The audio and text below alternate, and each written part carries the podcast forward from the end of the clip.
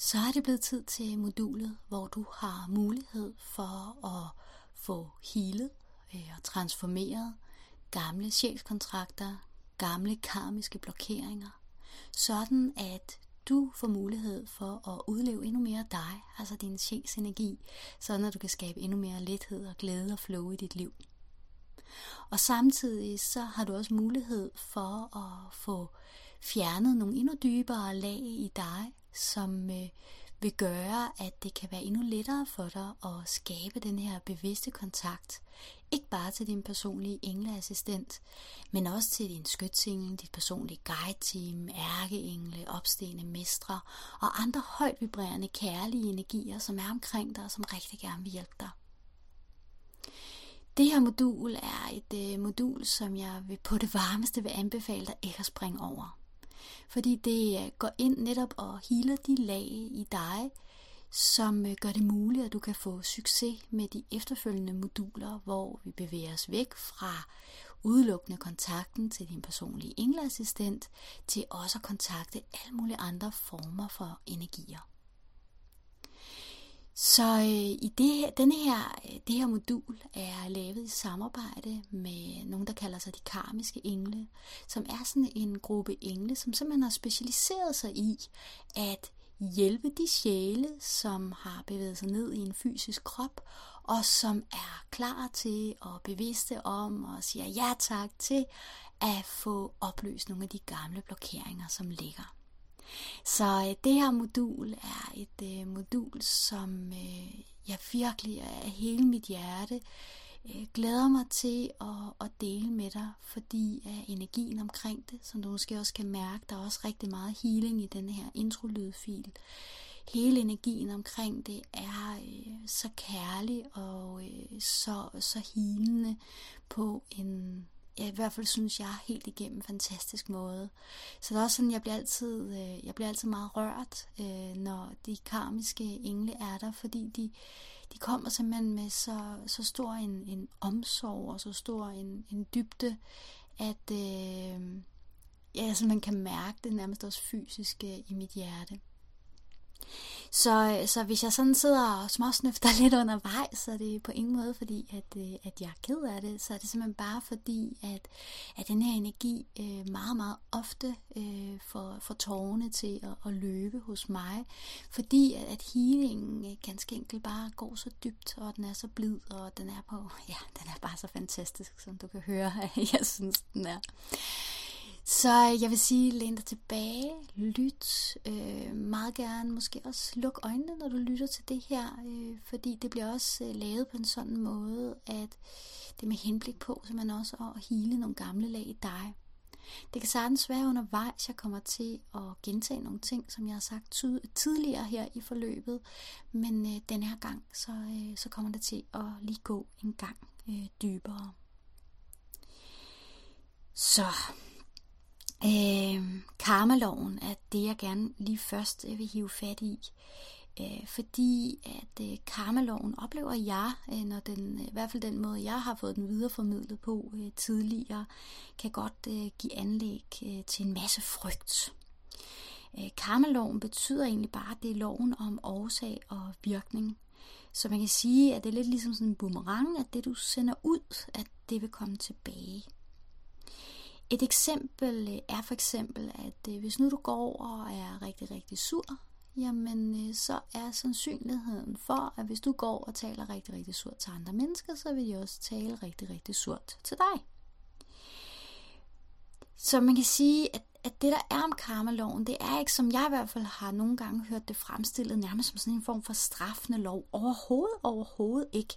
Men hvis du er i en sur energi, jamen så vil du møde ting, der suger, også i relation til, kan du huske loven om, om tiltrækning, hvor lige tiltrækker lige.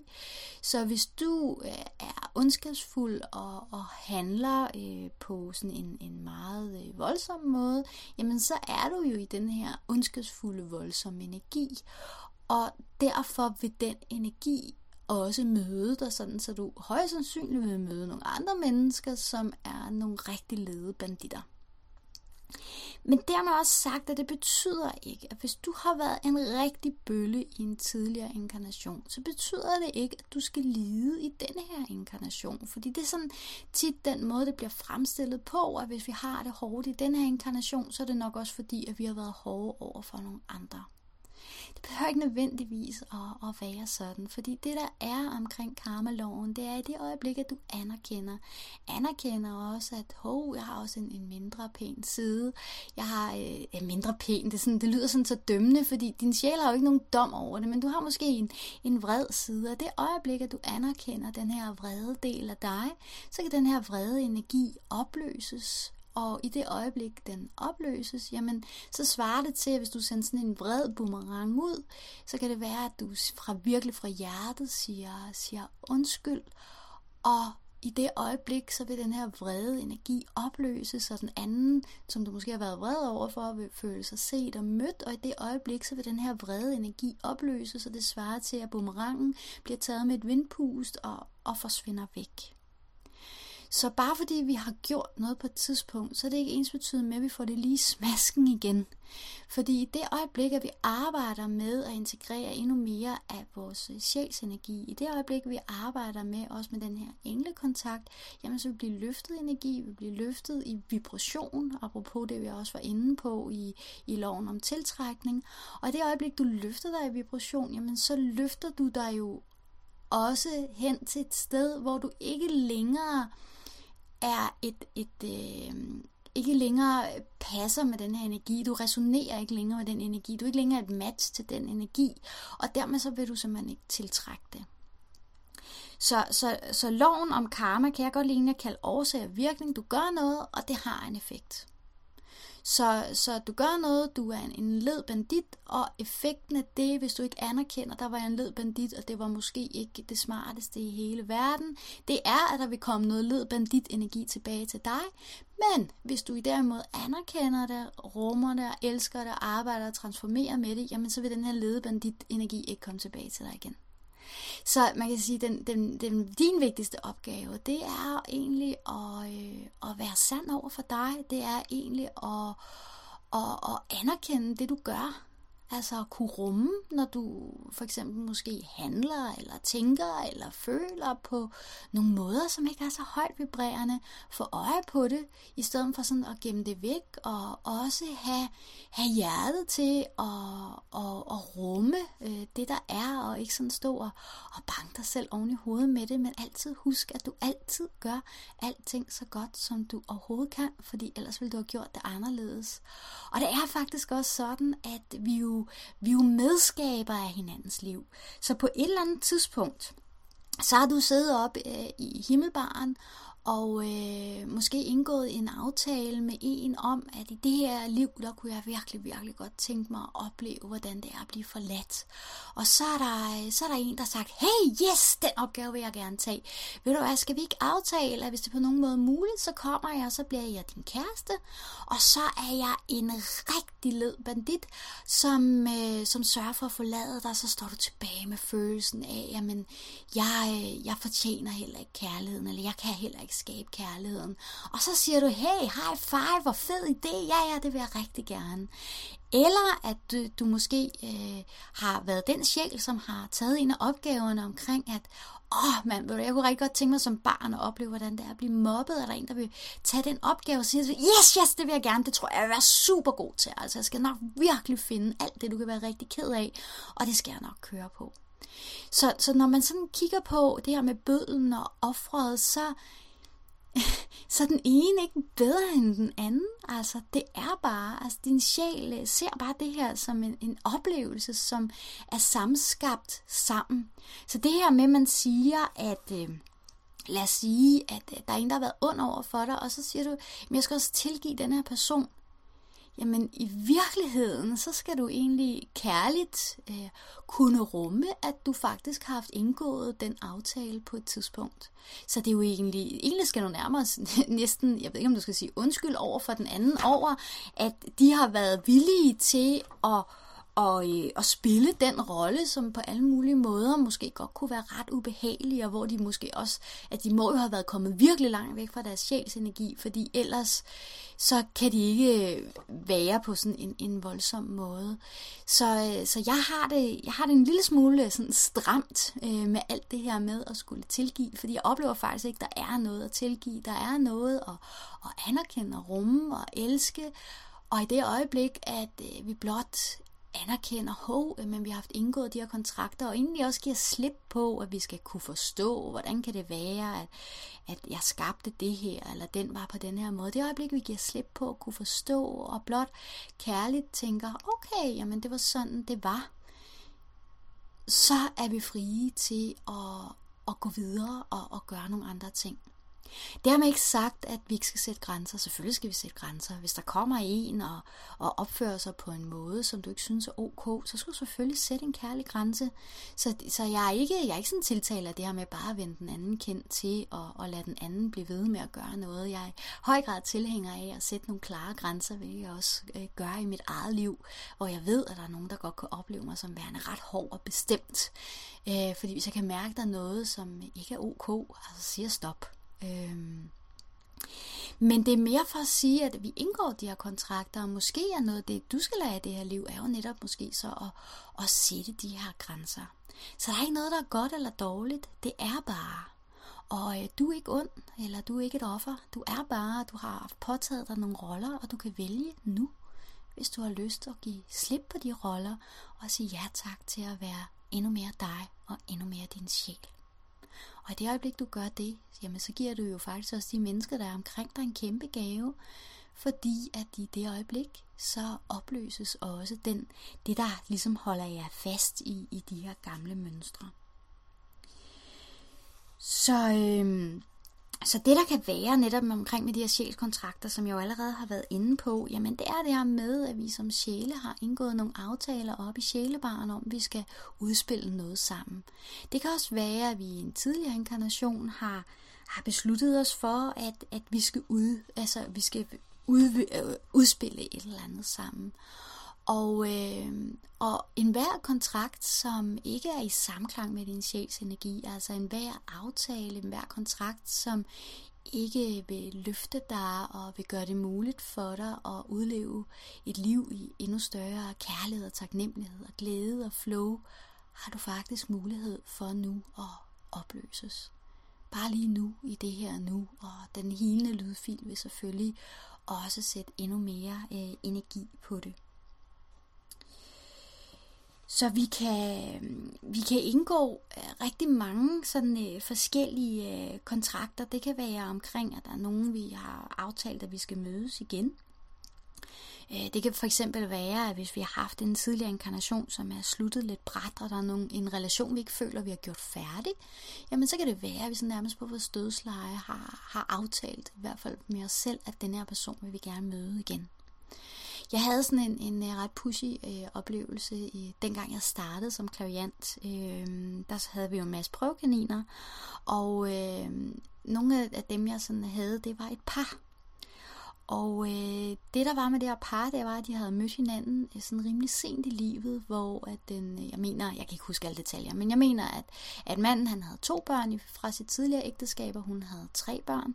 Og øh, de havde begge to oplevet at, at være i et ægteskab, som på mange måder havde været rigtig godt, for de sådan lige pludselig ret bræt øh, sluttede, for de så et, jeg tror et års tid efter har mødt hinanden, og, og, og de kunne bare mærke, at, at, at, at de skulle bare være sammen. Altså det føltes bare så rigtigt.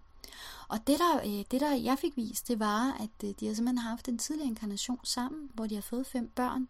Så en, øh, en dag, så var han taget ud øh, jeg ved ikke lige, hvad han skulle, øh, ud og skulle et eller andet, måske jagte nogle dyr for at få noget mad, eller whatever, men i hvert fald var han aldrig vendt tilbage, og der havde en stor sorg for, de, for dem begge to, og det her meget kærlige forhold, de havde, og det ikke blev afsluttet. Øh, og som jeg husker det, så, så døde hun også simpelthen ganske enkelt sult, fordi hun ikke formåede sig selv at, at skaffe mad til hende selv og børnene. Så de har simpelthen aftalt, at de skulle mødes igen, og det var sådan en meget, meget stærk følelse, da de, de mødte hinanden, at det her, det skulle bare være, og det gav så stor mening for dem, det her med, at, at selvfølgelig skulle det bare være. Så, så de havde jo de her fem børn øh, til sammen, altså de ligesom bare kørt videre på den tidligere inkarnation. Så man kan sige, det var jo en, en sjælskontrakt, som øh, på alle mulige måder var opløftende og dejlig og skøn. Og hvis du på et tidspunkt har op, altså indgået sådan nogle former for sjælskontrakter, som kan løfte dig, som kan inspirere dig, som i samklang med din sjæls energi, jamen så vil de kontrakter ikke blive annulleret. Øh, det vil kun være ting, som sådan forhindrer dig i at være dig.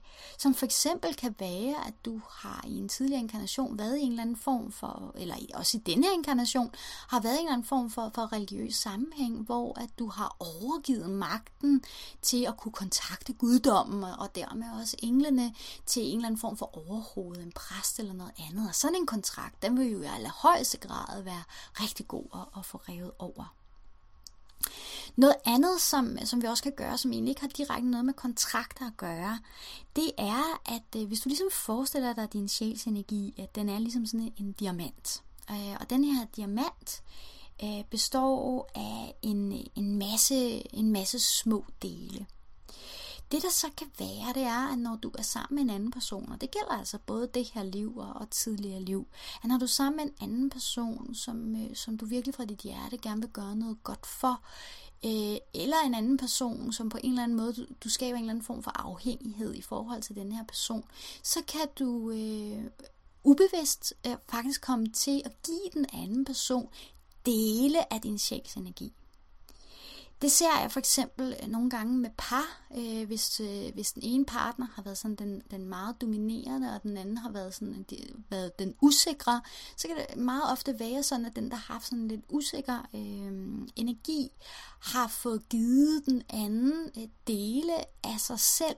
Så i det øjeblik, hvor det her parforhold måske går i stykker, så vil den, der har været meget usikker, så man har sådan en oplevelse af at nærmest at miste noget af sig selv, og stå og føle sig sådan øh, enormt øh, forladt på en meget, meget ubehagelig måde, og vil gå faktisk rundt resten af sit liv med en oplevelse af at mangle noget. Øh, og det er og, og man kan sige, at den person mangler faktisk også noget. Den person mangler faktisk dele af sin, sin sjælsenergi. Det kan også være i tidligere liv, der kan være alt muligt omkring sort magi, hvor der er nogen, der har napset øh, noget af ens øh, sjælsenergi. Og det kan jo også være inkarnationer fra tidligere, øh, fra tidligere liv, hvor man måske nærmest har udvekslet øh, de her dele af, af sjælsenergien, sådan at forestil dig, at du har givet lidt til en, og så har han eller hun givet lidt til dig. Og det gør så også, at når du så inkarnerer i den her inkarnation, så kan det blive sådan en oplevelse af ikke at være helt del, at du går og leder efter noget. Og i det øjeblik, du finder den person så, hvis du gør det, finder den person, som, som du har udvekslet dele med, så vil det give sådan en følelse af, wow, endelig møder jeg den person, som kan gøre mig hel.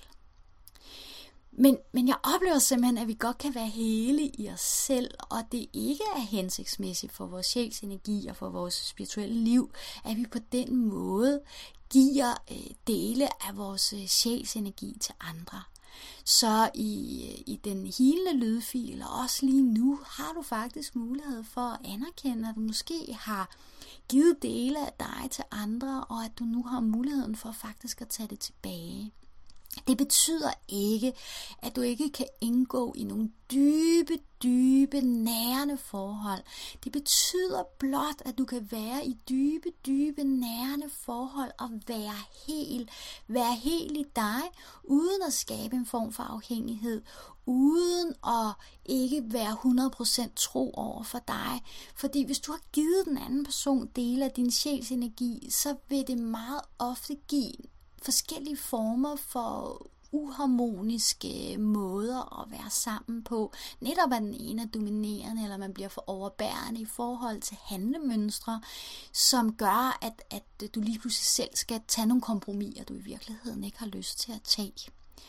Så, så de her sjælsdele er noget, som i, i den her øh, hele lydfil, øh, at, at du får mulighed for at tage tilbage. Og det begynder også allerede nu, hvis du har lyst til det. Altså bare ved at lytte til det her, og vide, at hov, det kan man godt give ud til, til andre. Og jeg, jeg, jeg tænker, Øh, nu har jeg jo lavet rigtig mange øh, tilbageføringer til, til tidligere liv, øh, både for andre og for mig selv, og jeg har også kigget klaviant på rigtig mange sjæle. Og min oplevelse er, når folk de snakker som deres soulmate og, og, og deres... Øh, måske tvillingesjæl eller andet, så meget ofte det, som er på spil, det er simpelthen der med, at man har fået givet rigtig meget af sin egen sjæls energi til den anden, og det, det oplever jeg simpelthen ikke er, på nogen måde er, er hensigtsmæssigt. Så, øh, så vi kan sagtens opleve, at vi finder en person, som vi kender fra tidligere liv, og vi kan føle os hele. Men hvis det er med den her sådan, afhængighed og en oplevelse om, vi slet ikke kan eksistere uden den her person, så, så har du helt sikkert givet noget af, af din sjæls energi til en anden. Og som jeg allerede har sagt før, men nu har de karmiske engle stående her, de siger, at det er simpelthen ikke hensigtsmæssigt. Det hensigtsmæssige er, at at få i alle vores sjælsdele tilbage, så at du kan udleve din sjæls agenda, og den anden person også kan udleve deres sjæls agenda. Så, øhm, så det her med, med, med tvillingesjæle og sådan noget, det, det, øhm, det altså, jeg, jeg oplever lidt, at, at nogle gange er det i hvert fald også udtryk for en eller anden form for disharmoni, fordi vi netop har givet dele af os selv ud. Det jeg til gengæld har set nogle gange, det er, at der er nogle sjæle, som simpelthen vælger at inkarnere samtidig i to liv på én gang. Så, så det kan være måske, at du er en sjæl, som samtidig med, at du lever det her liv, som du lige nu er bevidst om, også har et andet liv kørende. Øhm, det jeg imidlertid aldrig har set, og også når jeg har, sådan, har spurgt til det, øh, når jeg har været oppe og kigge i sjælsarkivet, det er, at, at de her to parallelle øh, sjælsliv, altså de har i hvert fald som udgangspunkt, har jeg i hvert fald aldrig set, at de har mødt hinanden. Altså jeg oplever, jeg har sådan en, en engel stående her, og siger, at det er sådan ikke hensigtsmæssigt. Men nogle gange, så kan der være sjæle, som, øh, som virkelig gerne vil sætte turbo på nogle ting, og turbo på nogle oplevelser, som måske sådan tager en stille og rolig inkarnation med, med, med måske... Øh, 60% af sin sjæls energi, og, og så tager sådan en, en virkelig voldsom inkarnation med de sidste 40%, og, øh, og på den måde alligevel kan sådan skabe en eller anden form for, for helhed. Og, og hvorfor det er på den måde, det, øh, det kan jeg ikke øh, give dig det helt store bud på. Altså jeg oplever bare, at det, det er nogle gange sådan, at vores sjæl godt kan vælge at gøre det. Så, øh, så alt nu hvad der ligger fra tidligere liv, som på en eller anden måde måske at kunne gøre dig utryg eller angst i forhold til det at have den, den frie, tætte kontakt med englene, med dit personlige guide-team, med din personlige engleassistent, med ærke engle, har du simpelthen mulighed for nu at få healet bort. Få healet bort, at øh, din kontakt skal gå igennem nogle andre, eller at du er afhængig af andre mennesker. Få samlet dig sådan, at øh, du kan være endnu mere hel. Så, øhm, så det jeg sådan oplever, det er, at når vi giver slip på de gamle kontrakter, de gamle blokeringer, de gamle sjælskontrakter, som ikke er i samklang med vores sjæls energi, jamen så oplever jeg simpelthen, at du bliver fri til at leve et liv med endnu mere lethed, glæde og flow. Og hvem vil ikke det? Så øh, i, den, øh, i den næste lydfil, og som du måske allerede kan mærke, så er, er energien allerede startet, men du får den her hele lydfil med, som simpelthen har øh, til hensigt at få samlet øh, alle dine øh, sjæls dele, og få skrevet de kontrakter over, som ikke er hensigtsmæssige for dig. Hvis du øh, oplever sådan uro undervejs, så kan du vælge at høre den, den hele lydfil sådan flere dage i træk, øh, og for nogen er det også alt rigeligt at høre den en enkelt gang. Men sådan mærk efter, hvad du, øh, hvad du selv har lyst til. Så øh, det var alt for nu. Husk, at, karmaloven, det er ikke nogen form for, for straffende lov. Det er bare en, en, en, en øh, sådan øh, universel lov, som, øh, som handler om årsag og virkning, at hvis du sender sur energi ud, så kommer der sur energi tilbage, men at du altid har mulighed for i kærlighed at opløse den i det øjeblik, du bliver bevidst om, hey, nu er jeg sur, ah, kunne jeg gøre noget, der lige kunne løfte mig, noget, der kunne skabe noget mere kærlighed, eller noget mere taknemmelighed, noget mere øh, glæde, eller noget mere omsorg. Så øh, ja, rigtig god fornøjelse med den hilende lydfil.